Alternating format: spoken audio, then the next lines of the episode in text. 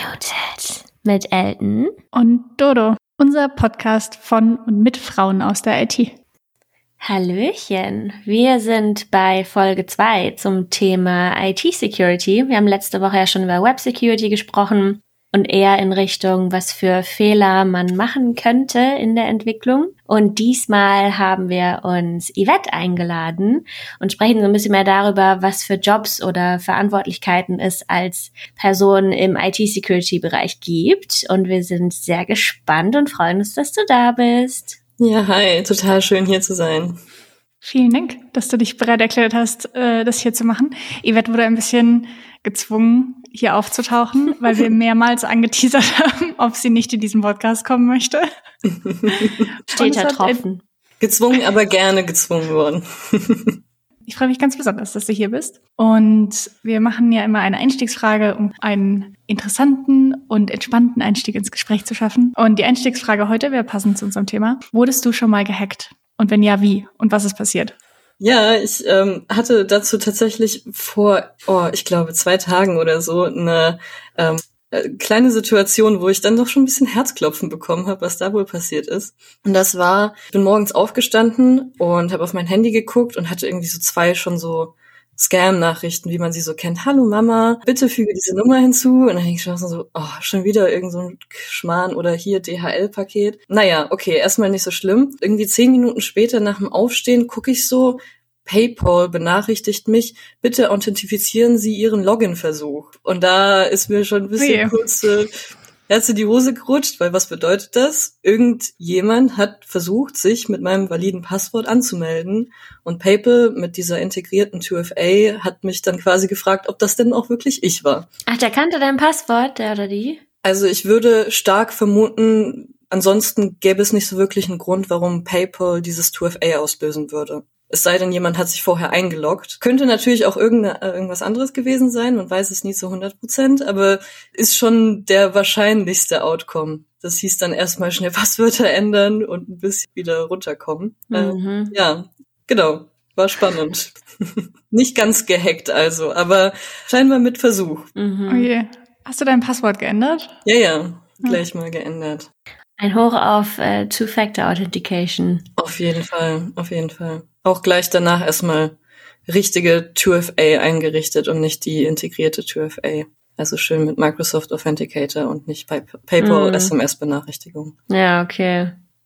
Crazy. Ich würde gerne wissen, ob das dieselbe Person war, die dann erst über die SMS und dann an deinen PayPal-Account ran wollte. Wir wissen es nicht. Ist auch spannend, woher diese Person dann mein PayPal-Passwort hatte. Vielleicht mhm. über ein irgendein altes Gerät. Ich bin auch, wahrscheinlich könnte ich besser sein im Passwörter ändern, muss man ehrlicherweise sagen. Vielleicht über irgendein altes Gerät, das gestohlen wurde oder so. Man weiß es nicht. Also, alte Geräte entfernen, richtige 2FA einrichten und Passwörter regelmäßig ändern. Danke für diesen Podcast. Wir beenden damit diese Folge. Danke. Meiner Kollegin wurde letztens ihre Tasche geklaut mit ihrem nicht gesperrten iPad. Oh. Hm.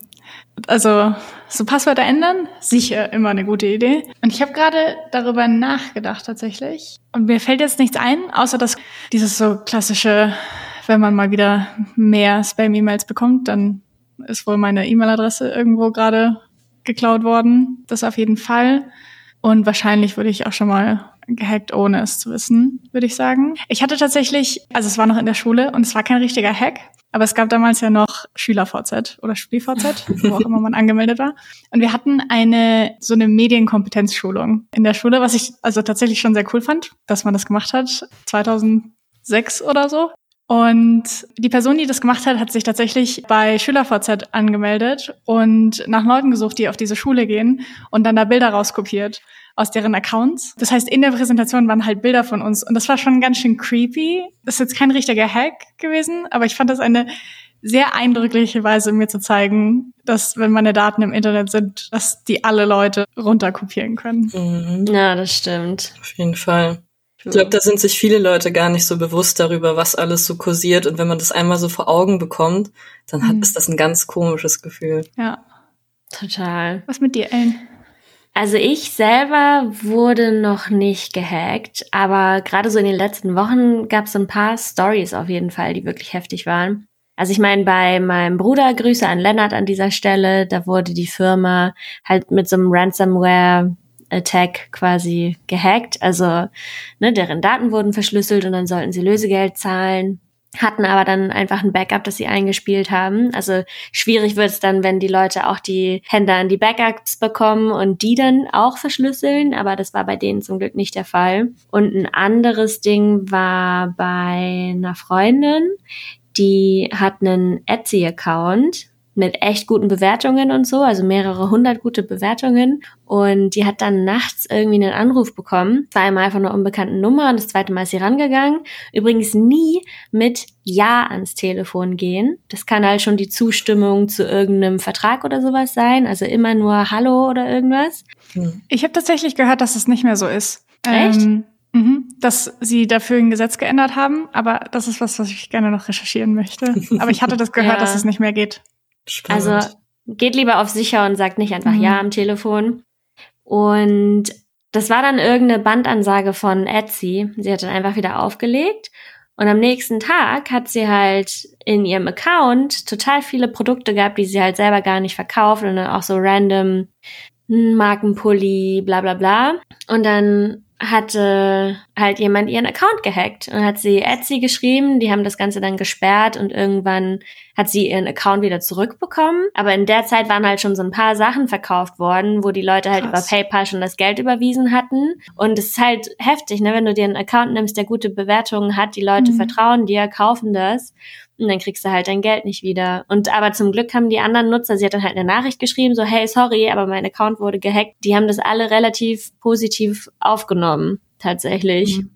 Krass, ja, verrückt. Total. Ich wollte tatsächlich Schuhe letztens auf Vinted kaufen. Oder vielleicht war es sogar auch Vinted. Nee, ich glaube, es war eher Vinted. Ich weiß gerade gar nicht. Okay. Das kann auch sein, weil die haben ja so einen Käuferschutz. Das heißt, du kannst ja quasi einfach über Vinted direkt kaufen und dann, wenn die das nicht verschicken würden oder so, würdest du auch dein Geld zurückkriegen. Und dann hatte ich das quasi gemacht und dann hat die Person, der der Account gehört hat, das storniert und gesagt, hey, willst du mir das nicht per PayPal schicken? Und ich so, Nee. nee.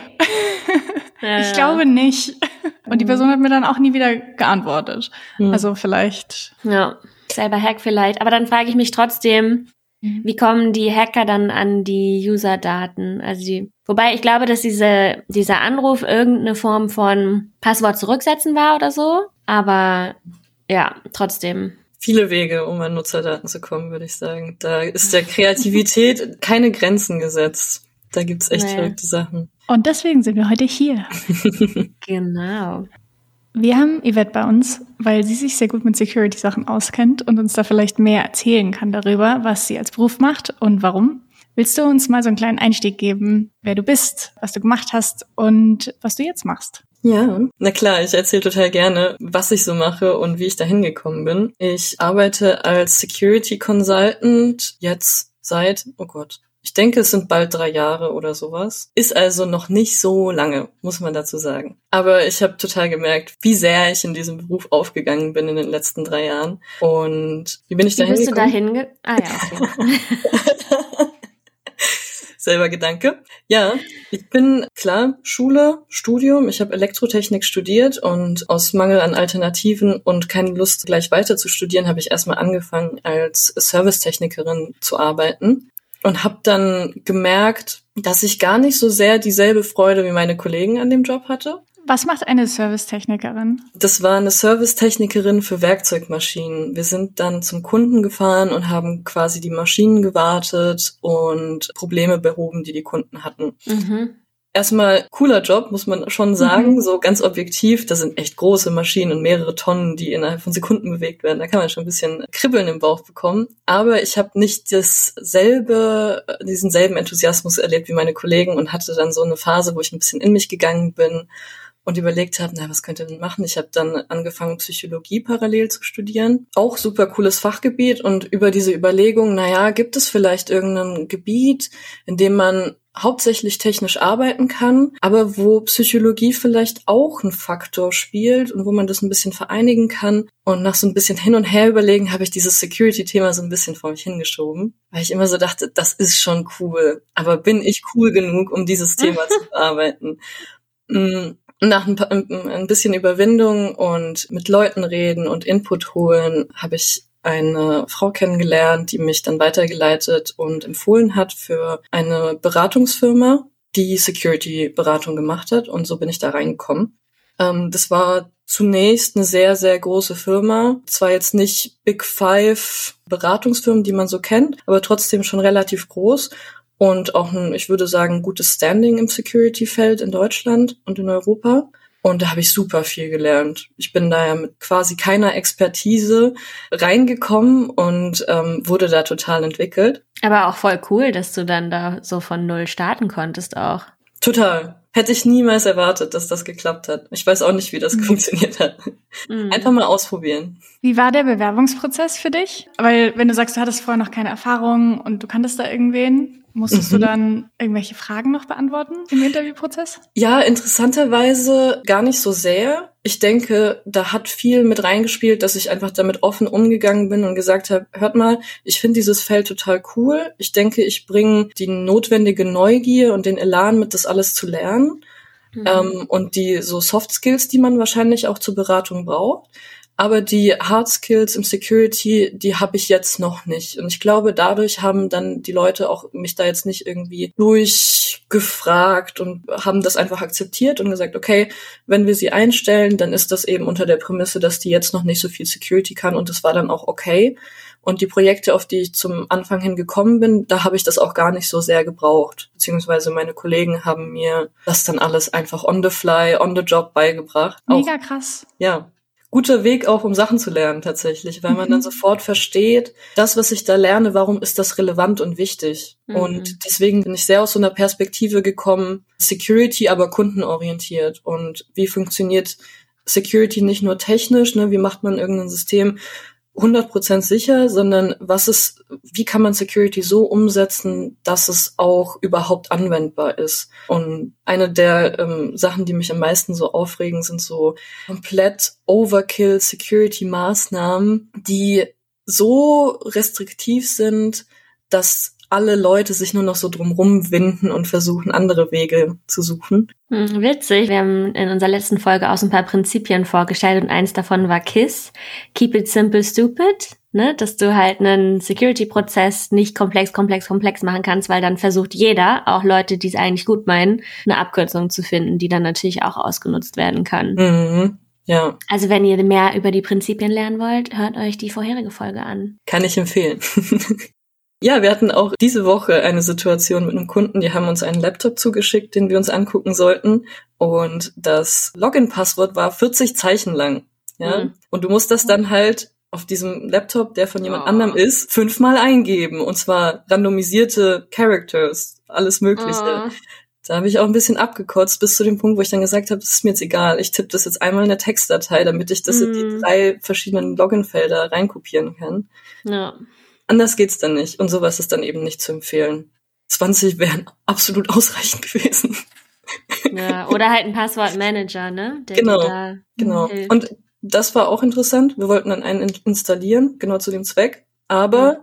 dieser Laptop war so sicher, dass du nichts installieren konntest. Yay. Cool. Ja. Was dazu führt, dass man alles im Browser aufmacht. Genau. Scheiße. Okay, und wie, wie hast du dich da am Anfang gefühlt im Vergleich zu wie fühlst du dich jetzt auf deinem Gebiet? Äh, oh, interessante Frage. Ich weiß gar nicht, ob sich, ob sich so sehr was geändert hat. Ich glaube, gerade Security ist so ein Feld, wo es immer so viel weitergeht, dass man immer das Gefühl hat, man weiß noch gar nichts. Man ist in, in diesem ganz mickrigen unteren Teil hm. und könnte noch so viel spannendere Sachen lernen und so viel kompliziertere Sachen verstehen weiß ich gar nicht, ob ich schon oder vielleicht irgendwann in naher Zukunft zu dem Punkt komme, dass ich sagen kann, ja, okay, jetzt bin ich schon irgendwie super Experte oder sowas. Ich glaube, aber auch wenn ich meine heutigen Kollegen angucke, die sind auch alle total humble und sagen, ich glaube, alle anderen um mich rum wissen so viel mehr wie ich. und das geht über Level hinweg. Was aber auch dem geschuldet ist, dass es so viele nischige Themen gibt, in denen man mhm. sich ähm, verstricken kann. Und man kann nun mal einfach nicht alles wissen. Was ja auch schön ist, ich meine, es, wenn du Leute um dich rum hast, die mehr wissen als du, dann sind es ja alles Leute, von denen du was lernen kannst. Also ich finde das total positiv. Total. Wir haben uns gestern hingesetzt, äh, weil wir eine Aufgabe hatten und mein Kollege und ich dachten, ah ja, hier der dritte Kollege, der kann das bestimmt voll gut. Wir gehen da jetzt hin und gucken dem mal zu, wie der das macht. Dann haben wir uns hingesetzt stellt sich raus, wir wissen alle noch nicht so ganz, wie man das machen würde. Und dann haben wir das halt zusammen uns angeguckt und zusammen eine gute Lösung gefunden. Man hat irgendwie Vorstellungen, oh, alle um einen rum wissen das vielleicht schon, aber ähm, es ist total normal, dass man da auch im Security-Feld einfach Sachen grob weiß, versteht und dann ausprobiert und eine gute Lösung findet. Hm. Genau. Und was man, glaube ich, auch dazu sagen muss, ähm, was ich gerade im Gespräch mit älteren Kollegen häufig gehört habe, vor 20 Jahren war dieser, dieser Themengebiet Security auch noch krass anders, weil die Technologie noch an einem ganz, ganz anderen Punkt war.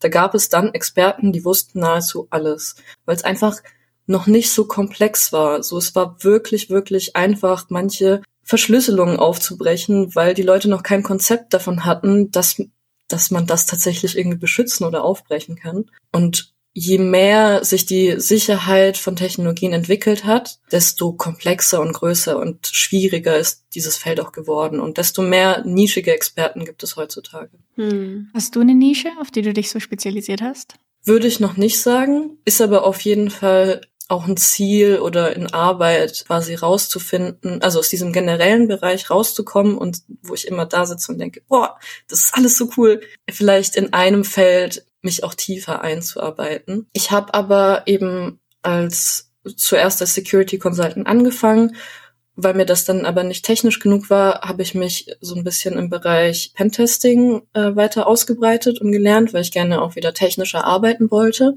Da kommen wir auch wieder zurück zu meiner, wie bin ich so in Security gekommen. Bin dann intern innerhalb der Firma ins Pentesting gewechselt und habe da viel Web Application Security und Web App Pentests gemacht.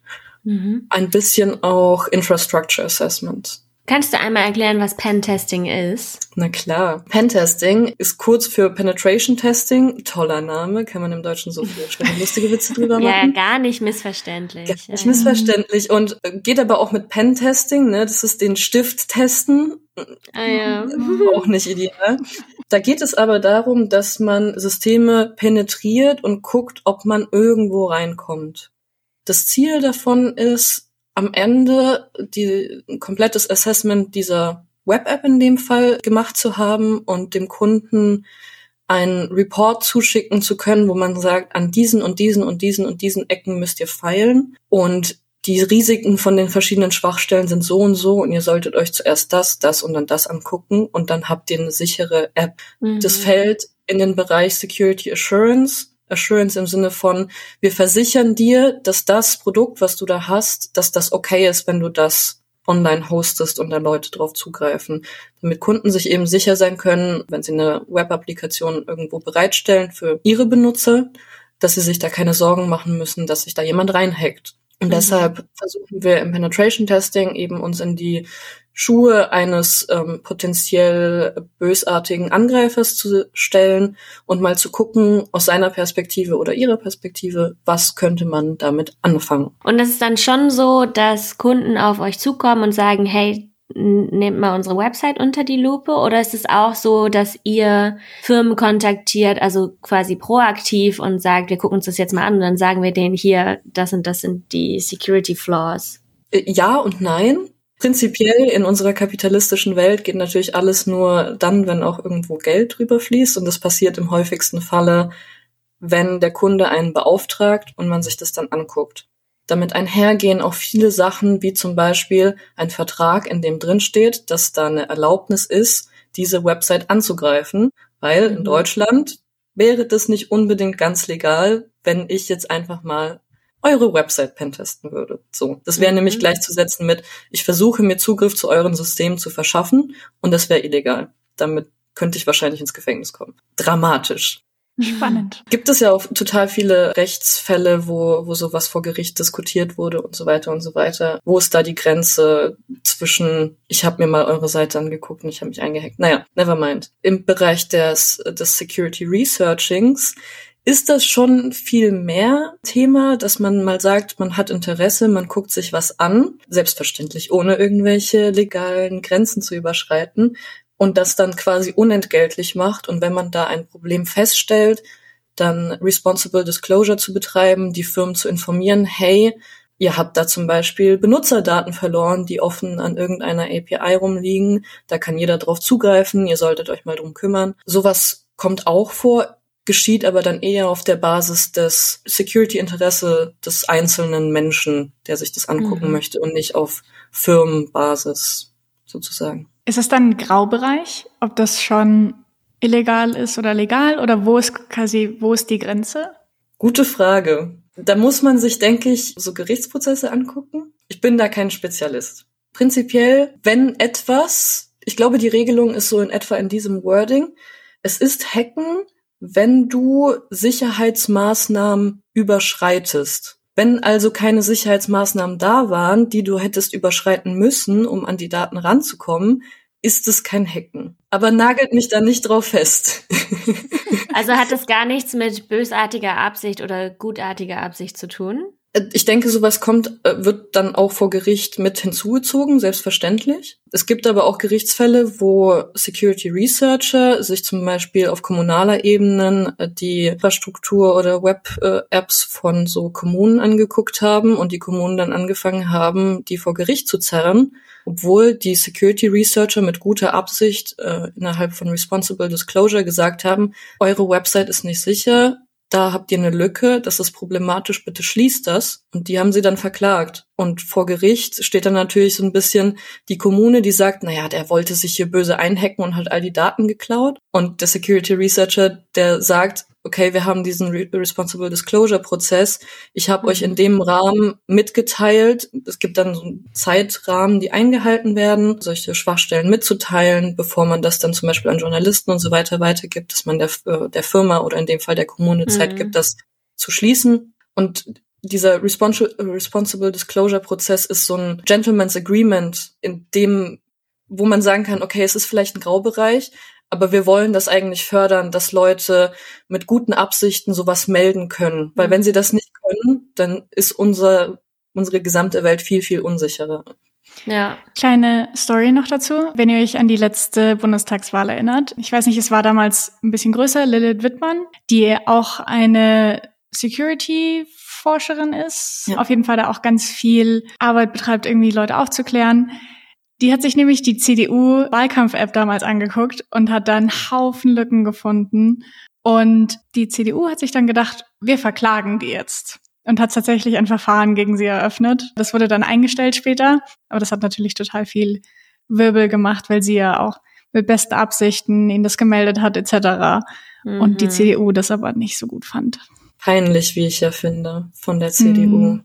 Sehr ja, unangenehm. Aber ja, wie ist das, wenn ihr so eine Sicherheitslücke meldet und ne, man sagt dann hier, ihr habt ein, zwei Wochen Zeit, das zu fixen und die Firma entscheidet sich nichts dagegen zu tun. Also meint es gerade schon, ihr meldet das dann Journalisten, aber habt ihr da auch eine Verantwortung, wie ihr da dann weiter vorgehen müsst, wenn es zum Beispiel ein kritisches Sicherheitsproblem ist? Also muss es irgendwie gemeldet werden bei kritischer Infrastruktur?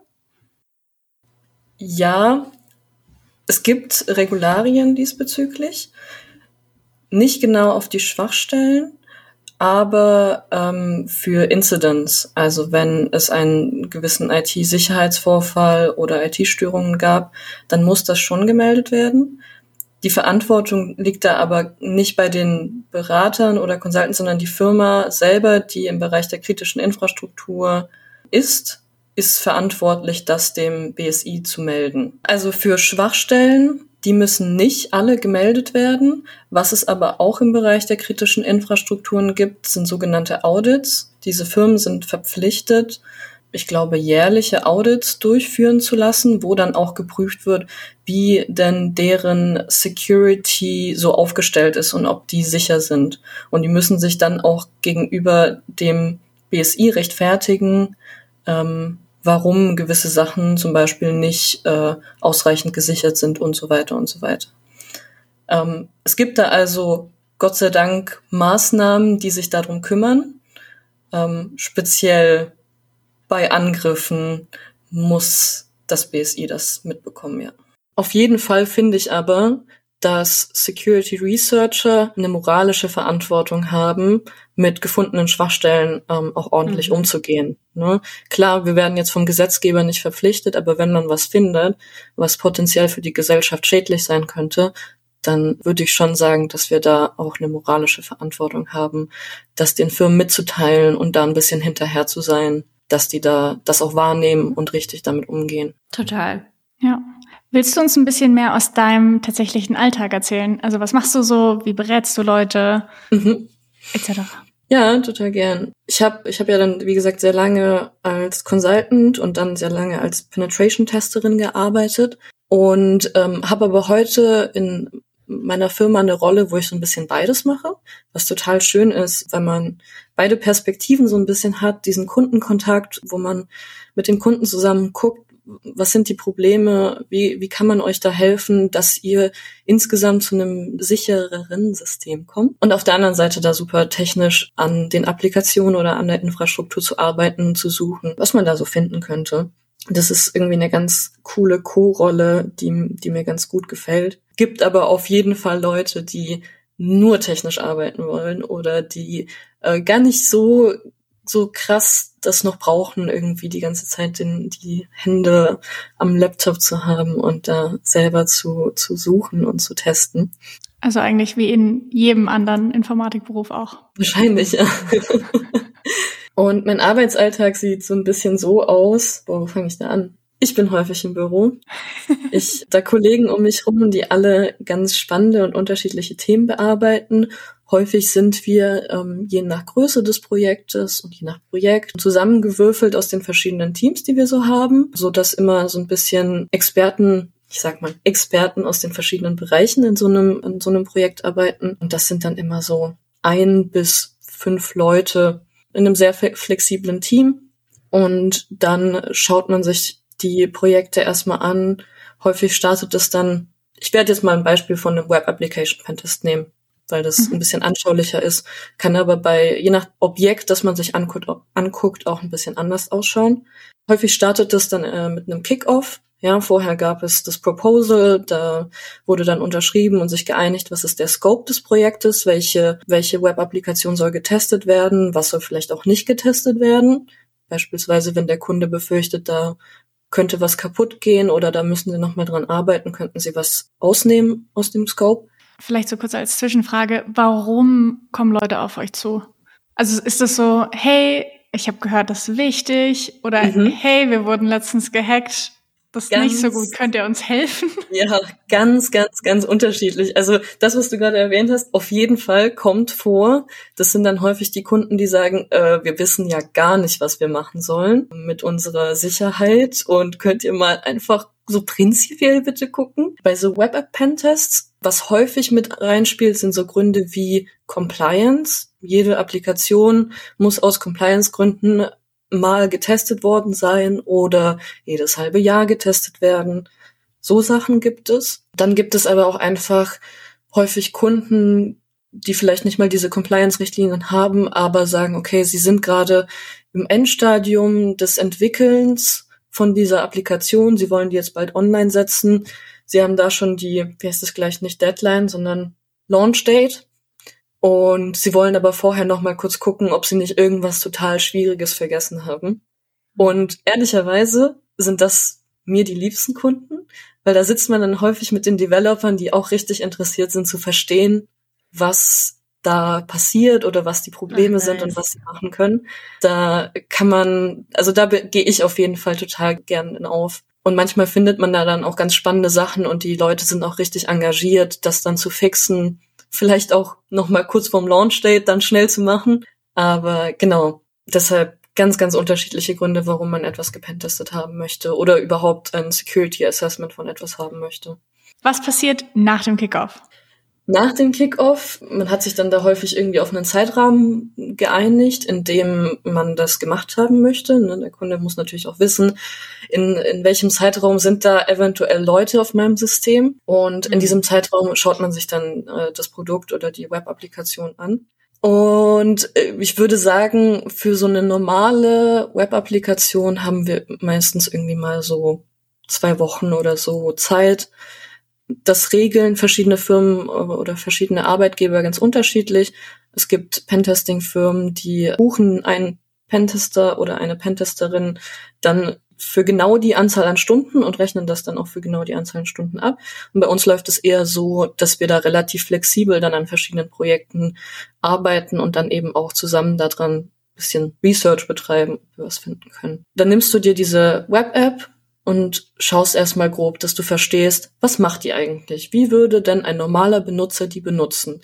Wo sind die wichtigsten Sachen, die es da zu schützen gilt? Beispielsweise, das ist irgendwie eine Applikation, in der muss jeder in seinem Profil ganz private Daten eintragen. Ja, und ansonsten ist es vielleicht nur eine Chat-App oder sowas. Mhm weiß ich nicht, könnte so eine Schul-App sein oder so.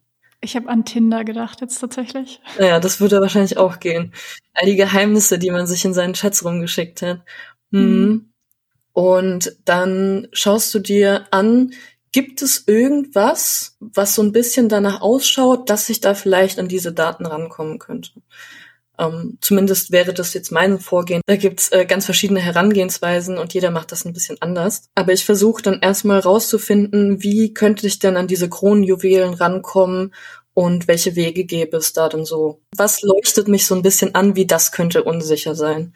Wie fühlt sich das an? Also ich stelle mir das total cool vor, so Detektivarbeit zu machen. Ich habe letztens mal so eine lokale vulnerable App gestartet und versucht da irgendwas zu finden. Es ist irgendwie, also es, ich finde, es ist so richtig spannend. Total. Und wenn man es dann auch geschafft hat und die Sachen dann in den Händen hält und sich so denkt. Yes. also auf meiner Web-App kam so ein bisschen Konfetti dann. Also, oh ja. Das war schon cool. gleich die Belohnung hinten, äh, hinterher mhm. bekommt. Also ist natürlich total rewarding, auf jeden Fall. Fühlt sich aber auch immer so ein bisschen schlecht an, sich darüber zu freuen, wenn man beim Kunden was gefunden hat, weil man sich so mhm. denkt, ja, ist natürlich für die jetzt schlecht, aber für mich schon cool. Sehr verständlich.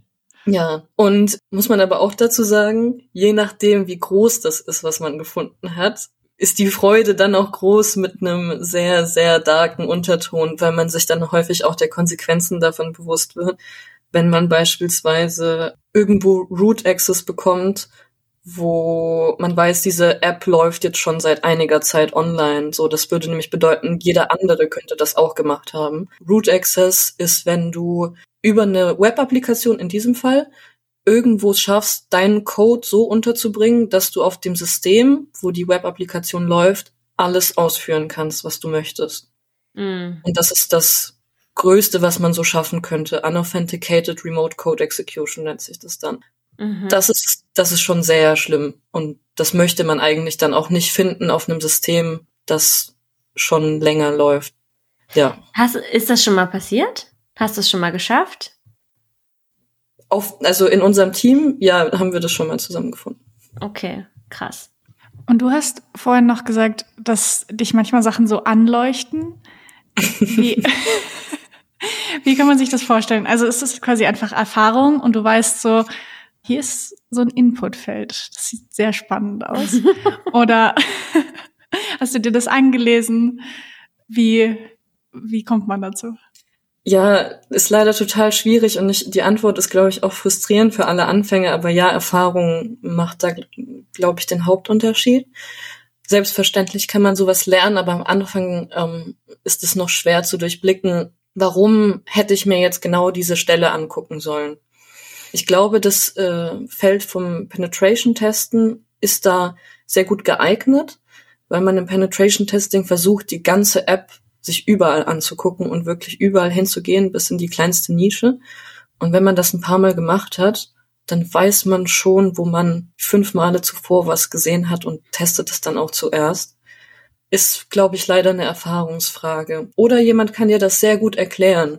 Ne? Wenn dir das jemand sehr gut erklärt, häufig auch so Sachen wie Verständnis dafür zu haben, wo De Developer gerne schlampern und gerne mal sich nicht so viel Mühe geben oder sowas. Was? Das passiert nicht. Selbstverständlich nicht.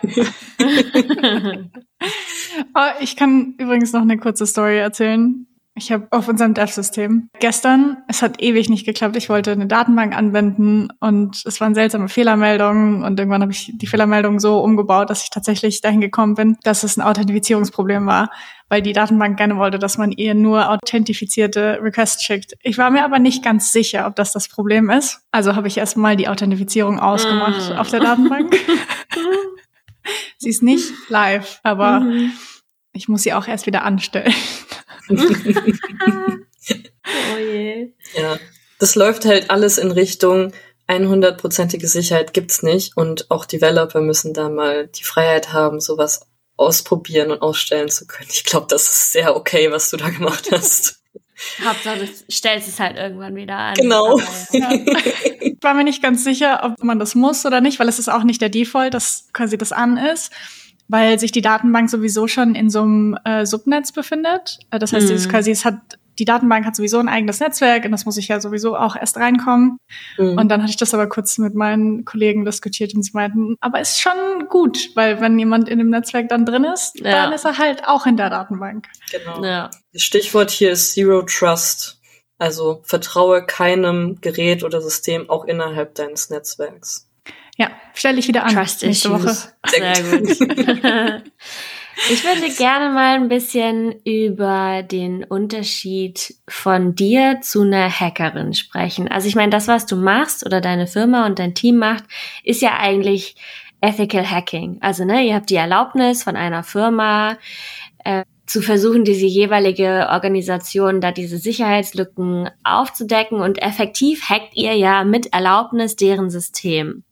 Was ist der Unterschied zu einer Hackerin? Also ist es dann einfach nur die Absicht dahinter oder ist es tatsächlich auch das, was ihr macht, ist was anderes? Weil, also so als Hackerin könnte ich natürlich auch versuchen, nicht nur an Daten ranzukommen. Ich könnte ja auch sagen, mein Ziel ist es, diese Website in die Knie zu zwingen und irgendeine Attacke zu fahren, die einfach mit Requests zu befeuern, bis auf der Seite halt gar nichts mehr geht. So, also, ne, wo grenzt sich das ab? Ähm, ich denke, die Grenze ist da, wo man sich den schwarzen Kapuzenpulli anzieht und einen auf grüne Konsolenkommandos macht. Nee.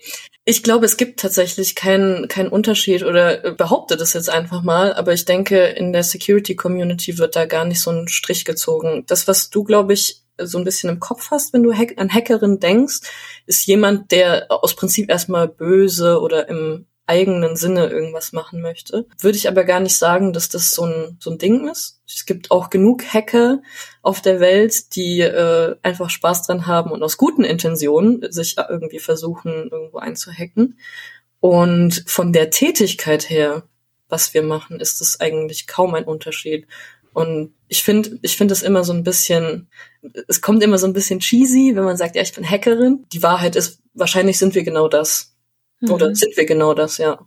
Ich könnte dir sonst keinen Unterschied benennen. Macht ihr dann auch solche Sachen wie zu versuchen, diese Applikation komplett lahmzulegen?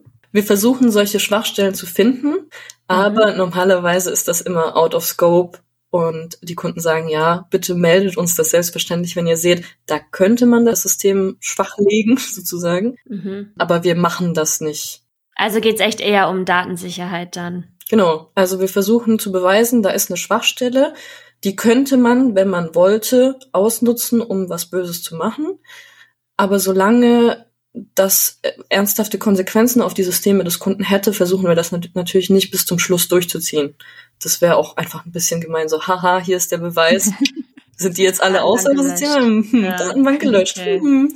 Äh, ja. ja, also muss man auch manchmal echt vorsichtig sein. Ähm, gerade in meiner Anfangsphase äh, habe ich dann halt häufig auch Kollegen hinzugezogen. Beispiel SQL Injections. Mhm. Da sollte man, also wenn man die gefunden hat, baut man ein Proof of Concept und sagt, okay, guck mal, mit dieser Payload kann ich äh, hervorrufen, dass die Datenbank mir was anderes oder sogar mehr zurückgibt, als äh, eigentlich vorgesehen ist. Dann hat man Proof of Concept, das hm. packt man in den Report und ist fein. Aber ihr werdet dann nicht sagen, hey, hier, Drop Table. Das ist die eine Sache. Man versucht jetzt nicht unbedingt alle Kundendaten auf seinem Rechner zu speichern. Das ist nicht cool. Und man muss dann auch vorsichtig sein, dass man jetzt nicht einfach jede Payload, die man so im Internet findet, da mal reinpostet, um zu gucken, passiert denn was? Weil wenn da dann irgendwie so ein Delete Table drin ist und dann ist mhm. alles weg. Hm. Auf der anderen Seite, ähm, hat äh, mein Teamlead auch immer gesagt, ein bist erst dann ein guter Hacker oder gute Hackerin, wenn du auch bereit bist, mal was kaputt zu machen. Mhm. Ja. Debatable, aber ich verstehe, wo er herkommt. Mhm. Aber es bei, ich finde, das ist bei Programmiererinnen, oder ich habe das von meinen Chefs tatsächlich auch schon mal gehört, dass man quasi, wenn du nicht bereit bist, was zu deployen, was dann kaputt gehen kann, dann kannst du gar nichts deployen. So. Dann kannst ja. du auch einfach eigentlich aufhören zu arbeiten, wenn du nicht bereit bist, so ein bisschen Risiko einzugehen. Ja, ja. Auf jeden Fall. ja ich habe auch letztens mal in der Live-Datenbank ähm, was Sachen gemacht, die ich eigentlich auf einer Dev-Datenbank machen wollte, also nicht die, die eben öffentlich verfügbar ist, sondern eine andere und habe dann halt Ipsi äh, die falsche Datenbank erwischt und habe dann im Nachhinein auch gesagt, so na ja, also ich, ne, ich bin jetzt ja auch acht Jahre irgendwie im Beruf nach meinem Studium. Wenn mir bis dahin noch nichts passiert wäre, dann läge das nur darin, dass ich mich bestimmte Sachen einfach nicht traue. Mhm. Mhm. Ja. Ellen hat übrigens das Abendessen mit mir dafür abgesagt, dass sie die Datenbank kaputt gemacht hat. Oh nein. Ja, im Endeffekt war es gar nicht so schlimm wie gedacht, weil ich habe nur zusätzliche Daten da reingespielt. Ich dachte aber im ersten Moment, dass ich halt alle Daten gelöscht hätte. Hm. Und das, da dachte ich, ah, das ist so dieser Moment, wo dir echt alles in die Hose rutscht. Ne? Man fängt ja. an zu schwitzen, einem ist heiß und kalt, man denkt so, fuck. ja. ja. Kenne ich. Aber hey, der, äh, das Datenbank-Backup, der Prozess funktioniert auf jeden Fall. Nice. Sehr, ja. gut. Sehr gut. Gleich mal getestet, ob's Backup funktioniert. Eigentlich hast du deiner ja. Firma was Gutes getan damit. Ja, ja. It's not a bug, it's a feature, Ellen. Mhm. es gibt ja auch den Begriff von Red Teamern. Was genau ist dann das im Gegensatz zu dir auch? Oder machst du das auch zum Beispiel? Nee, ich mache das jetzt noch nicht. Es gibt aber einige Leute bei uns, die das eben machen und wir machen auch Red Teaming Assessments in der Firma. Ich glaube, das ist auch so ein bisschen das Feld, wo alle äh, Offensive Security Leute gerne mal so hinkommen möchten, ähm, weil das, glaube ich, auch am meisten Spaß macht.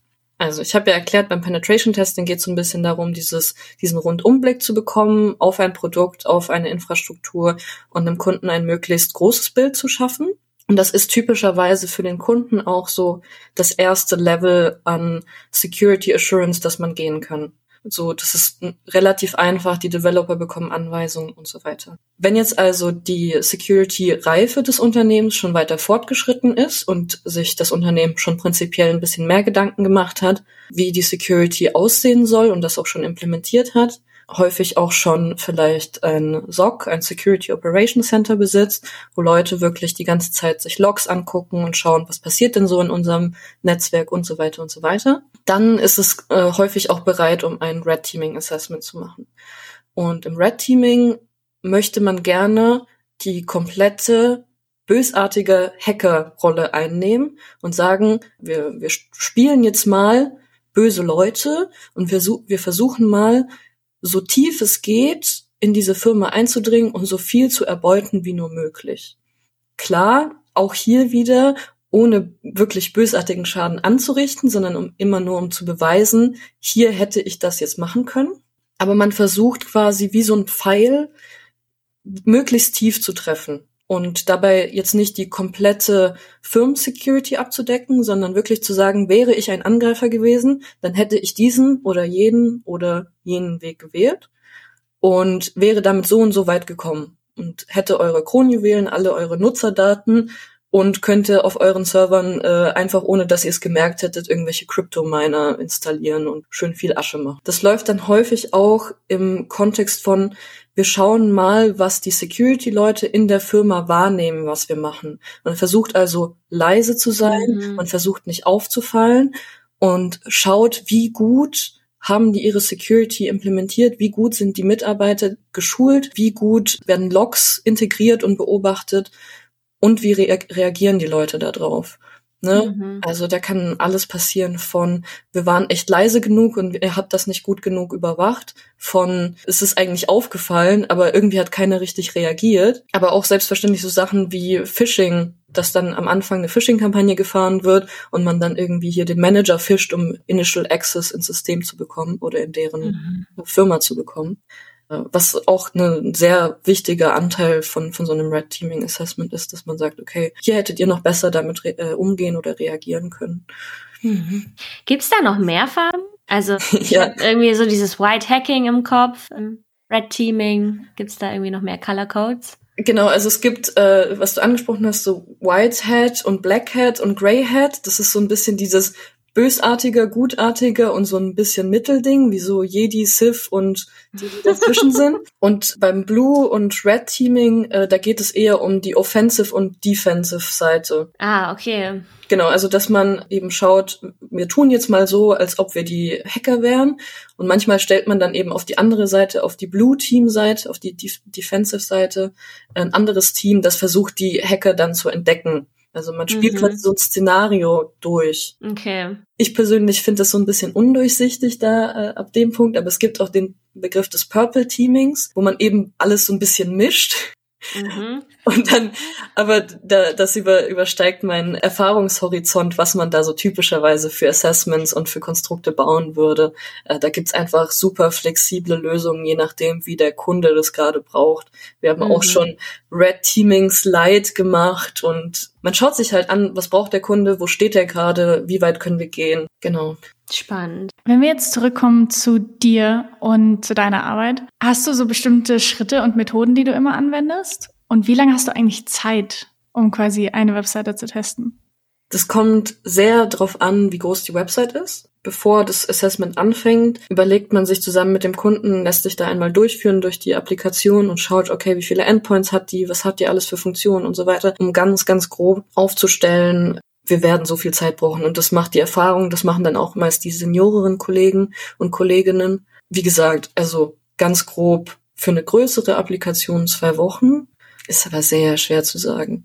Und von der Methodik gibt's super viele Herangehensweisen. Es ist auch ganz, ganz spannend, mit anderen Kollegen das zu diskutieren. In meiner vorherigen Firma hatten wir Checklisten. Das ist für Anfänger ganz toll, weil man dann immer irgendwie was hat, woran man sich durchhangeln kann und sagen kann, oh, das habe ich mir noch gar nicht angeguckt. Und dann vielleicht nochmal was findet, worum man, äh, worüber man am Anfang gar nicht nachgedacht hätte, dass das funktionieren könnte. Also sind das Checklisten im Sinne von Funktionsbereiche, sowas wie Login oder Kommentarfunktion, oder sind das so Checklisten mit mach mal XYZ? Nee, wir haben, also es gibt sicher ganz viele verschiedene Checklisten, aber wir haben immer etwas gehabt, das so ein bisschen eher nach Art der Schwachstelle sortiert war, aber gleichzeitig auch so ein bisschen nach Funktion vielleicht. Mhm. Ähm, Beispielsweise hatten wir Server Configuration als ein Part, den man checken konnte, Browser Data Storage als ein Part, den man checken konnte, Input Validation, immer die Riesenteilliste Input Validation, weil es da so viel verschiedenen Kram gibt, den man sich angucken kann. Authorization and Access Control, Information Disclosure, Authentication, Session Management, ähm, mhm. Encryption. Vorher quasi eine Checkliste, wo, wo man ein bisschen durchgeht, um zu verstehen, was macht die App eigentlich und hinterher auch Application Context und Application Logic, wo man so ein bisschen erfassen möchte, im großen und ganzen Bild könnte man vielleicht nicht verschiedene Schwachstellen noch so zusammenbinden. Mhm. Ähm, ist also so funktionsgebunden, aber eher von der Schwachstellenperspektive funktionsgebunden. Mhm. Da kann man sich so durchhangeln. Ehrlicherweise habe ich diese Checkliste auch immer so benutzt, dass ich wahrscheinlich erstmal in diese riesige Input Validation und Data Sanitization Teilliste gegangen bin, weil das ist das, was dich am am ehesten so ein bisschen befähigt, zu schauen, wo gibt's über, überhaupt in der Web-App Punkte, an denen ich was manipulieren kann. Ja, das ist halt echt das Gefährlichste, ne? Und das ist ja nicht nur Texteingabe, mhm. sondern auch, lad mal dein Profilbild hoch. Ja, yeah, ja. Auch aufpassen, dass du da nicht irgendwie eine SVG hast und da ist dann Code, der ausgeführt wird drin. Das ist schon auch nicht so ohne. Ja, richtig. Und auch so Sachen, die man manchmal gerne vergisst. Zum Beispiel so Browser-Cookies da gibt es auch so Szenarien, wo ich beispielsweise dir einen Browser-Cookie einschleusen könnte vorher. Du authentifizierst dich bei der Web-App und die Web-App benutzt automatisch der Cookie, der schon bei dir drin war. Das heißt also, du hast dich authentifiziert und damit mein Cookie, den ich auch habe, quasi validiert und ich habe jetzt deine Session. Ähm, mm. Solche Sachen. Oder äh, Browser-Cookies, die ich hinzufüge und die dann von der Web-App genommen werden und in eine Datenbank geschleust werden. So, dann hätte ich halt auch automatisch irgendwo meinen Code in deine Datenbank äh, reinbekommen und prinzipiell vielleicht auch irgendwie sowas wie eine SQL-Injection erreicht. Oder Cookies, die reflected werden auf deiner Web-App. So, dann könnte ich vielleicht Code ausführen. So. Was ich sagen möchte ist, es ist nicht nur das, wo man wirklich sieht, hier bitte Name eingeben, sondern es sind auch die ganzen kleinen Sachen, die man nicht sieht. Mhm. Und häufig erkennt man das auch erst, wenn man sich die tatsächlichen Requests anguckt die dein Browser mit dem Webserver austauscht. Developer können da manchmal das ein bisschen vergessen, dass das ein Schritt ist, den jeder normale Nutzer einfach mit betrachten kann und dass Parameter, die sie da vergessen, nur weil sie sie nicht auf der Webseite implementiert haben, dass die Parameter trotzdem da sind und vielleicht werden die vom Backend verifiziert. Mhm. Admin True zum Beispiel oder so. Richtig. Hm. Ja. Also deswegen ist das meine liebste Herangehensweise und Methodik, da erstmal wirklich zu schauen, wo gibt es die Stellen, wo ich manipulieren kann. Ganz, ganz gerne schaue ich mir auch am Anfang an die Sachen, wo man also so Session Management äh, und Authorization Bypasses an. Das ist nämlich gerne äh, im Bereich der wichtigeren Sachen, die zu schützen sind. Gibt es etwas, das ein Admin machen kann, aber ein normaler User nicht machen sollte? Und gibt es einen Weg, wie ich das schaffen könnte, ohne Adminrechte diese Funktion auszuführen? Ganz billiges Szenario wäre zum Beispiel, es gibt ein Admin-Panel und da ist ein Button, Delete User Database, so. Mhm. Okay, User Database ist vielleicht ein schlechtes Beispiel, aber delete all uh, company data. Und das kann man aber nur erreichen, wenn man sich als Admin einloggt und diese Admin-Seite aufruft. Fair. Aber wird dann auch dieser API-Endpoint des Löschens auch überprüft? Und dann kann es sein, dass du den zwar nicht findest, aber wenn du den Endpoint findest, dann kannst du auch als normaler User einfach alles löschen, obwohl du nie auf dieser Admin-Seite warst. Ja. Da geht es viel um wirklich durchweg überall richtige Authorization zu checken, ob man etwas darf oder nicht. Kann man das irgendwie automatisiert machen? Also hast du irgendwelche Skripte, die du jedes Mal laufen lässt oder irgendwelche anderen Tools, mit denen man automatisiert die Webseiten oder auch die anderen Sachen, die ihr testet, checken kann?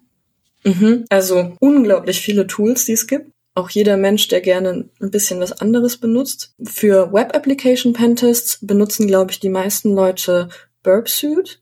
Das ist quasi ein Proxy, wo du dann jeden Request einzeln siehst. Und Burpsuit hat äh, integrierte Scanner auch. Ich glaube nur in der Pro-Version tatsächlich so einen richtigen, richtigen Scanner und nicht nur so einen Spider, der dir alles mit aufzeichnet, wo du vorher mal warst und alle Links aufzeichnet, sondern wirklich ein Scanner, der auch durchgeht und dir potenzielle Schwachstellen meldet. Das gibt es. Das kann man auch durchlaufen lassen. Würde ich aber sagen, führt vielleicht im Endresultat nicht zu den besten Ergebnissen, wenn man dann nicht hinterher nochmal selber rangeht. Ich benutze das also, wenn dann so ein bisschen additiv zu meiner Arbeit, falls ich mal was übersehen haben sollte, dann schaue ich mir die Scanner-Ergebnisse an. Und innerhalb von Burpsuit gibt es auch ganz viele Extensions, die man für den lustigsten Kram haben kann. Authorization Checks, Extension Authorize schickt automatisch bei jedem Request, den du machst, nochmal zwei andere Requests mit, nämlich eins ohne dein Session Token und eins mit einem anderen Session Token. Und dann kannst du quasi auch immer checken, hätte ich das, was ich gerade als Admin gemacht habe, auch machen können, ohne eine Admin Session zu haben oder indem ich einen anderen User gehabt hätte. Das ist sehr praktisch tatsächlich. Voll cool. Das verlinken wir euch auf jeden Fall mal in der Episodenbeschreibung, die beiden Tools, die du gerade genannt hast. Mhm. Ich hätte noch mal eine Frage, mal abseits von Web. Was sind das so für Applikationen, die ihr testet? Prinzipiell kannst du alles testen, was du möchtest. Was wir ansonsten so machen, also jetzt bei uns im Team wechseln die Aufgaben auch so ein bisschen. Was wir jetzt zum Beispiel hatten, war ein Infrastructure Assessment, entweder external oder internal, dass man sagt, okay, von außen betrachtet, was gibt es denn so an Systemen, die am Internet hängen, die man sich als potenzieller Angreifer so angucken könnte? Oder als Internal Infrastructure Assessment, da geht man davon aus, okay, ein Angreifer, der schon im Netz ist, was würde der so sehen? Und sind die Systeme sicher? Da hat man also schon Access, aber versucht trotzdem ein möglichst breites Bild für den Kunden zu zeichnen, um dem Kunden eben auch sagen zu können, hier und da müsst ihr noch rangehen und es sicherer machen. Mhm. Das gibt es. Beim Code Audit man den Source Code von was auch immer und schaut sich an, äh, kann ich im Source Code sehen, dass da irgendwelche unsicheren Funktionen benutzt worden sind. Man kann auch bei Web-Applikationen oder sonstigen Applikationen, die man testet, Source Code anfragen und wenn man den Source Code dazu bekommt zu einem Pentest, dann nennt man das Whitebox Testing. Wenn man das ohne Source Code macht, dann äh, nennt sich das Blackbox Pentesting. Gibt's ganz unterschiedliche Meinungen dazu. Leute, die im Code Audit sehr gut sind, die werden immer unbedingt den Source Code dazu haben wollen. Kann ich auch total verstehen, weil das einen sehr viel einfacher macht zu verstehen, was macht denn diese Applikation eigentlich gerade im Hintergrund, wenn ich diesen Input einschleuse. Ja. Ich selber bin nicht so, so gut im Code Audit und ich bin auch damit aufgewachsen, immer nur Blackbox zu haben. Deshalb poche ich da gar nicht so sehr drauf. Aber gibt's unterschiedliche Ansichten. Okay. Kunden geben aber auch nicht so gerne Source Code ra raus, leider. Ja, das kann ich mir vorstellen. Kann ich auch irgendwo verstehen. Inwieweit kannst du denn coden, wo wir jetzt gerade schon über Coden reden? Also, weil du machst ja schon recht technische Sachen, ne? Requests irgendwie manipulieren, SQL-Injections, irgendein gewisses Maß an Programmierverständnis braucht man da ja. Auf jeden Fall. Kommt man, denke ich, auch nicht so drum rum. Ist aber auch nicht so, dass ich jetzt Expertin für irgendeine Programmiersprache bin und äh, die krasseste Programmierin bin, aber ich habe auch verschiedene Programmiersprachen gelernt in meiner Laufbahn und im Studium und in meinen ersten Arbeitsjahren. Ich denke, was man für Security und für Penetration Testing an Coden braucht, ist einfach diese generelle Idee, wie funktioniert ein Programm schreiben in einer Skriptsprache, in einer objektorientierten Sprache, in einer prozeduralen Sprache. Und wenn ich dann so ein Stück Code bekomme, was passiert da? Ich muss das lesen und verstehen können. Und zwar im, im Idealfall in jeder Sprache oder ich muss die Möglichkeit haben, mir das aneignen zu können und ähm, von einer anderen Sprache so ein bisschen didakten können. Ah, okay, Rust habe ich vorher noch nie gesehen. Ich kenne das aber von da und da und das wird wahrscheinlich das und das machen. Und dann googelt mhm. man so ein bisschen die Syntax und fängt an, das zu verstehen, was da passiert. Also ich schreibe nicht so viel Code selber, es sei denn, ich muss irgendein Skript schreiben für irgendwas, mhm. was ich automatisieren möchte. Ich, was ich aber regelmäßig machen muss, ist Code zu sehen, Code zu lesen und gegebenenfalls dann noch anzupassen. Gerade wenn man in Richtung Zertifikate, Kurse oder so Hack the Box, wo man irgendwie so Vulnerable Machines hacken möchte, geht, wird das häufig auf einen zukommen, dass man irgendeine, sagen wir mal, da läuft ein Server, der ist total outdated, da gibt es publicly known exploits, also Exploit Code, der im Internet kursiert, den man benutzen kann, um diese Schwachstelle, die schon lange bekannt ist, auszunutzen. Und dann muss man eben in diesen Exploit-Code häufig reingehen und den anpassen. Und dann muss man auch verstehen, was macht der gerade, warum funktioniert der vielleicht gerade nicht und sich dann ein bisschen durcharbeiten. Ich muss das aber selten von Scratch nochmal neu schreiben können. Mhm. Ja. Okay. Das ist, glaube ich, ein Thema, was viele Anfänger auch beschäftigt oh, muss ich jetzt erstmal C lernen, um mhm. überhaupt ins Pentesting reinstarten zu können? Nee, ehrlicherweise eigentlich nicht. Es hilft sehr, wenn man dieses Grundverständnis hat, auf jeden, jeden Fall. Aber sowas sollte einen niemals davon abhalten, bei Security oder im Pentesting einsteigen zu wollen, nur weil man sich denkt, oh, ich muss jetzt erstmal Informatik lernen. Nee, du steigst dann einfach in Security ein und du lernst es dann on the fly. Wenn du es brauchst, dann wirst du das lernen und dann kannst du einen Exkurs machen ein bisschen äh, mhm. äh, Python-Code lernen und so kann man sich das nach und nach aneignen. Ich, ja. Vor allem ja auch voll nachhaltiges Lernen. Also, ne, wie ja. du vorhin schon mhm. gesagt hast, du liest es und du wendest es direkt an. Ja. Es bleibt ja dann viel mehr hängen, als wenn du dir da irgendwie eine Vorlesung C geben würdest. ohne ja. es anzuwenden. Oh Gott, meine C++-Vorlesung. so viel, so viel ist noch da. ja, ja, verstehe ich. Hast du denn noch andere Tipps für Hörerinnen, die sich jetzt so ein bisschen im Security-Umfeld einarbeiten wollen oder generell Leute, die quasi in die Richtung gehen wollen? Ja, mein persönliches Erlebnis und meine persönliche Erfahrung sagt, lasst euch nicht irgendwie aufhalten von dem, was ihr glaubt, was ihr vorher lernen müsst, bevor ihr anfangen könnt.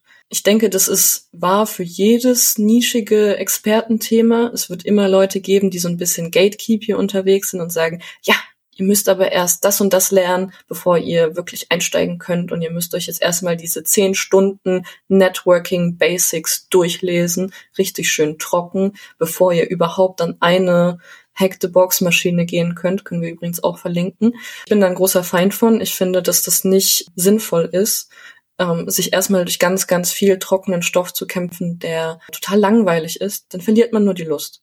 Wenn man aber einfach mal rangeht und sagt, boah, das interessiert mich, und dann stößt man auf die erste Grenze und sagt, okay, puh, irgendwie verstehe ich das hier nicht, was ist dieses HTTP? Dann geht man nochmal hin und fängt an zu lernen, ah, das ist hier ein Protokoll, ah, okay, da gibt's dieses OSI-Schichtenmodell, was passiert denn da drunter? Und dann fängt man an, sich vielleicht so ein bisschen mit Networking auseinanderzusetzen für das, was man gerade braucht. Diese Grundlagen sind wichtig und helfen einem viel weiter, aber sie sollten einen nicht davon abhalten, sich mit dem zu befassen, was einem Spaß macht oder woran man interessiert ist. Das ist mein Tipp. Einfach mal machen. Einfach mal was kaputt mhm. machen. Also Hack the Box wäre dann ein Tool, was du empfehlen würdest, wenn man einfach mal ein bisschen was lernen will. Genau, Hack the Box ist eine Plattform, genauso wie Try Hack Me. Das ist auch eine Plattform, auf denen so ein bisschen kleine Kurse angeboten werden und oder Maschinen, virtuelle Maschinen, die schon Schwachstellen mit drin haben. Da verbindet man sich dann hin und wendet das an, was einem beigebracht wurde und kann die dann quasi hacken. In Hack the Box ist das Prinzip, du kriegst diese virtuelle Maschine und versuchst reinzukommen dann sammelst du die erste Flagge und dann versuchst du Root Access zu bekommen, also quasi Administrator auf der Maschine zu werden und kriegst die zweite Flagge. Mhm. Bei Try Hack Me, das ist so ein bisschen mehr lernorientiert. Du klickst da ein Thema an und dann kriegst du einen Text schön dazu, der dir erklärt, hier, äh, das ist das Konzept, das sind die Grundlagen, die du brauchst, um das zu verstehen. Und hier ist eine Maschine und jetzt probier's aus. Das hat mhm. mir am Anfang super, super viel weitergeholfen, weil das total nahbar ist und man das sofort in den Händen spüren kann, was man da gerade gelernt hat. Ich habe mich da auch schon angemeldet. Ah, sehr gut, schön. Schon was ausprobiert? Nee, ich habe erstmal auf Try Hack Me ein bisschen Red Teaming mir durchgelesen. Also ich habe mhm. mit dem Juice Shop angefangen. Das ist ja so eine vulnerable Applikation. Ja. Genau, aber das macht mir halt irgendwie echt am meisten Spaß. Cool. Ja, ich glaube, den Juice Shop habe ich dreimal oder so machen müssen in, in, den letzten drei Jahren, weil man immer wieder in irgendeinen Kurs kommt und dann kommt der äh, Kursleiter oder die Kursleiterin und ja, hier, wir fangen jetzt mal an, hier so eine vulnerable App, Juice Shop. Ah, okay, mhm. dann machst du genau dasselbe nochmal. Ja, okay. genau, aber vielleicht ein guter Tipp, wenn euch das interessiert. Try Hack Me hat jedes Jahr zum Advent einen Adventskalender, wo man dann jeden Tag ein anderes yeah. Thema bearbeiten kann. Die Geil. Machen, mega. Die machen das What? auch total süß mit so Wichteln und so ein bisschen Story.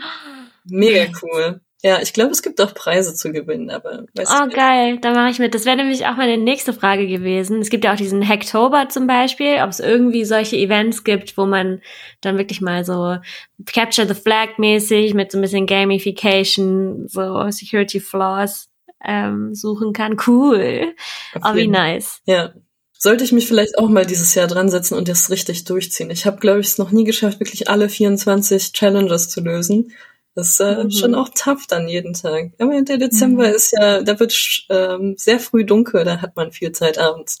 Das stimmt. Wir verlinken euch das auf jeden Fall schon mal und posten euch das auch auf Instagram, wenn es dann losgeht mit dem Hacking Adventskalender. Hat noch jemand ein abschließendes Wort, eine abschließende Frage?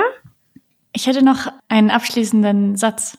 Jetzt haben wir ja ganz viel darüber gesprochen, was du so machst und was quasi Leute machen können, um Applikationen zu testen auf gute und schlechte Arten. Und wir hatten ja gesagt, wir wollen mit dir noch eine Folge machen, und zwar das nächste Mal mehr für Entwicklerinnen, um zu gucken, was können wir denn eigentlich besser machen und was passiert eigentlich nach dem Pentest. Also du hast es jetzt, das Sachen gefunden und deine andere Rolle ist ja quasi Leute darin zu beraten, wie sie das jetzt besser machen können. Und da würden wir voll gerne das nächste Mal mit dir drüber sprechen. Oh ja. Alles klar, gerne. Ich habe sehr große Freude gehabt, hier mit euch über all diese Themen zu sprechen. Ich habe gar keine Einwände, wenn wir das nochmal machen. Sehr schön, das freut uns.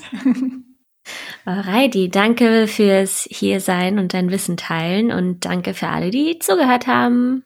Dankeschön. Tschüss. Ciao. Ich glaube, du musst dein Mikro noch ein bisschen runterdrehen. Gerne. Vielleicht sollte ich auch nicht so nah rangehen, sondern eher so ein bisschen hier sitzen. Ja. Okay. Ja. Alles klar. Top. Doreen, du sagst heute ganz häufig Ä und M. Das machst du sonst nicht so häufig. Bist du nervös? Nee, vielleicht auch müde. Okay. Okay, ich, ich mach mal Licht an, ich konzentriere mich mehr.